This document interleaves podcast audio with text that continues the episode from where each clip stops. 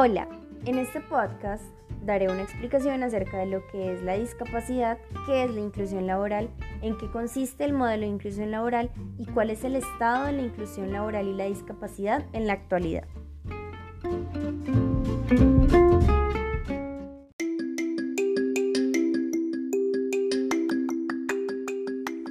Para empezar entonces definiré qué es la discapacidad.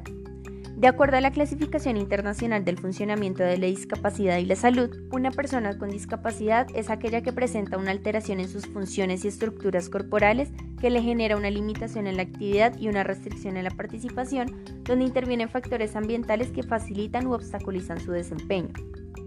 Por otra parte, la Convención sobre los Derechos de las Personas con Discapacidad afirma que las personas con discapacidad son aquellas que tienen deficiencias físicas, mentales, intelectuales o sensoriales a largo plazo que, al interactuar con diversas barreras, pueden impedir su participación plena y efectiva en la sociedad en igualdad de condiciones con los demás. Haciendo una síntesis de estos conceptos y una reflexión personal, cabe agregar que la discapacidad termina siendo aquella condición de limitación en las actividades que se da debido a algunas alteraciones funcionales y estructurales del individuo y que junto a las barreras del contexto impiden el adecuado desempeño ocupacional.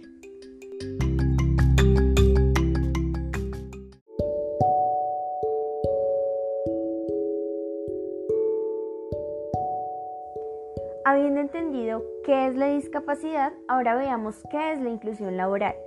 La inclusión laboral es una estrategia de las empresas para acceder a nuevos talentos sin ningún tipo de discriminación. Asimismo, constituye una opción para que las personas con discapacidad puedan mostrar sus habilidades y ejercer su derecho al trabajo y a tener un ingreso digno, a partir del cual se derivan otros derechos y deberes como ciudadano que le proporcionan a cada persona un desarrollo personal y profesional. Además de brindar la oportunidad a las personas con discapacidad de ejercer su derecho al trabajo y de esa forma poder desempeñarse de manera integral en las diferentes ocupaciones que considere pertinentes, la empresa encuentra beneficios al contratar personas con discapacidad como lo son. Cambios positivos en el ambiente laboral y en la cultura organizacional al haber aceptación a la diversidad. La inclusión de personas con discapacidad en la empresa brinda oportunidades de innovación y eficiencia y hace un llamado a trabajar con diversidad.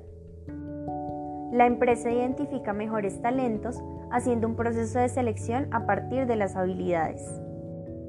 Y también las personas con discapacidad tienen más probabilidad de permanecer en un puesto de trabajo evitando altos costos de rotación de personal.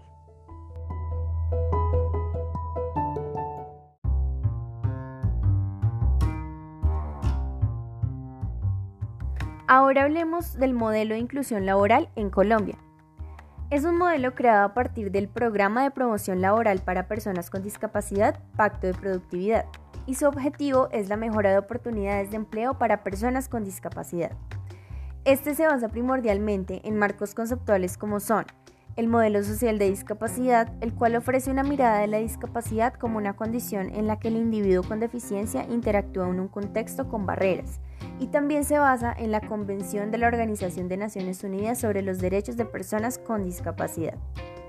El marco normativo bajo el que se rige este modelo es la Ley 1346-2009, por medio de la cual se aprueba la Convención sobre los Derechos de las Personas con Discapacidad, la Ley 1618 de 2013, por medio de la cual se establecen las disposiciones para garantizar el ejercicio pleno de los derechos de las personas con discapacidad, y la Ley 361 de 1997, por la cual se establecen mecanismos de integración social de las personas con discapacidad.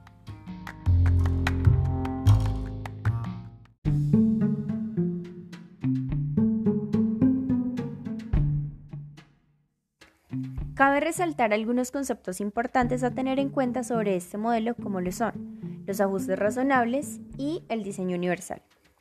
Por una parte, los ajustes razonables son modificaciones y adaptaciones necesarias para que la persona con discapacidad pueda desempeñarse y gozar de todos sus derechos.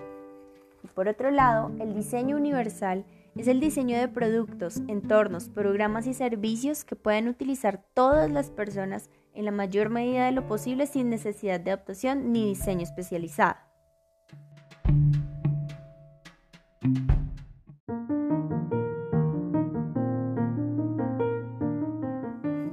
Algunos de los principios básicos del modelo de inclusión laboral son reconocer y promover el derecho de las personas con discapacidad a vincularse laboralmente como todos los demás y también determinar la necesidad de tener entornos laborales inclusivos y accesibles planteando la necesidad de ajustes al entorno.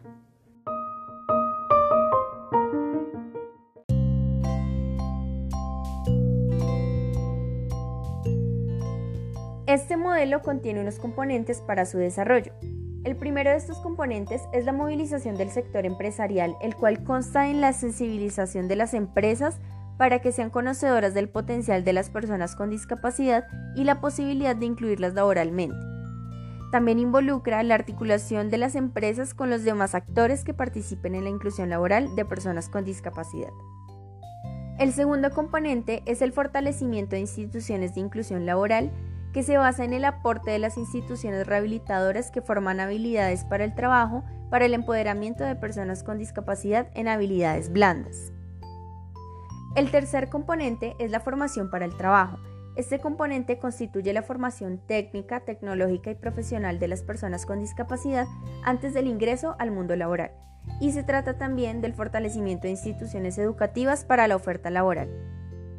El cuarto y último de los componentes es la articulación y difusión del programa, el cual consta de favorecer la articulación de los actores involucrados en la inclusión laboral y crear dinámicas propias de inclusión laboral de personas con discapacidad que sigan funcionando localmente una vez terminado el programa.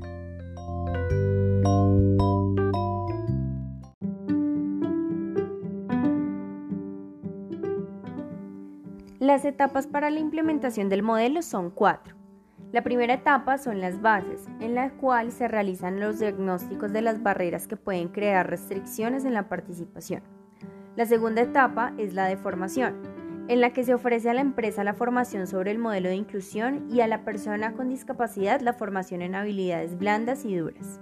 La tercera etapa es la de intermediación, en la cual se lleva a cabo el proceso de selección.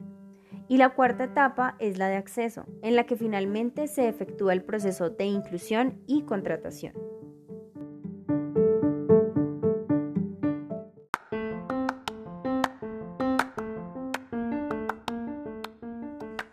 La discapacidad ha sido vista a lo largo del tiempo desde diferentes paradigmas. Algunos de estos desde la antigüedad hasta hoy son respectivamente el modelo de prescindencia, el cual ubicaba la discapacidad vista desde la religión y explicaba su origen derivado de un castigo divino. También afirmaba que las personas con discapacidad no tenían que aportar a la sociedad y por ende se prescindía de ellas.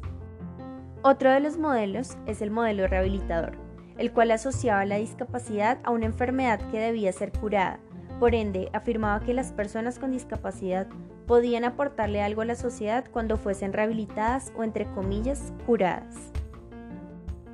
Y el modelo actual desde el cual se tiene una visión de la discapacidad es el modelo social, el cual parte de una concepción de la discapacidad como una construcción social que resulta de la interacción entre la diversidad funcional de una persona y las barreras que encuentra en el entorno para el pleno ejercicio de sus derechos y libertades. Actualmente, el origen de la discapacidad está en las barreras sociales que generan exclusión hacia esta población. El modelo social tiene como pilar la creencia de que las personas con discapacidad pueden tener la voluntad y potestad para ser gerentes de su propio destino. Este modelo es uno de los referentes conceptuales del modelo de inclusión laboral implementado hoy en día en Colombia, el cual garantiza cada día más la autonomía e independencia de las personas con discapacidad, fomentando su desarrollo social y laboral en igualdad de condiciones que toda la población, potenciando de esta forma un adecuado desempeño en las diferentes actividades y ocupaciones que les hace hacer parte de una sociedad como ciudadanos con derechos.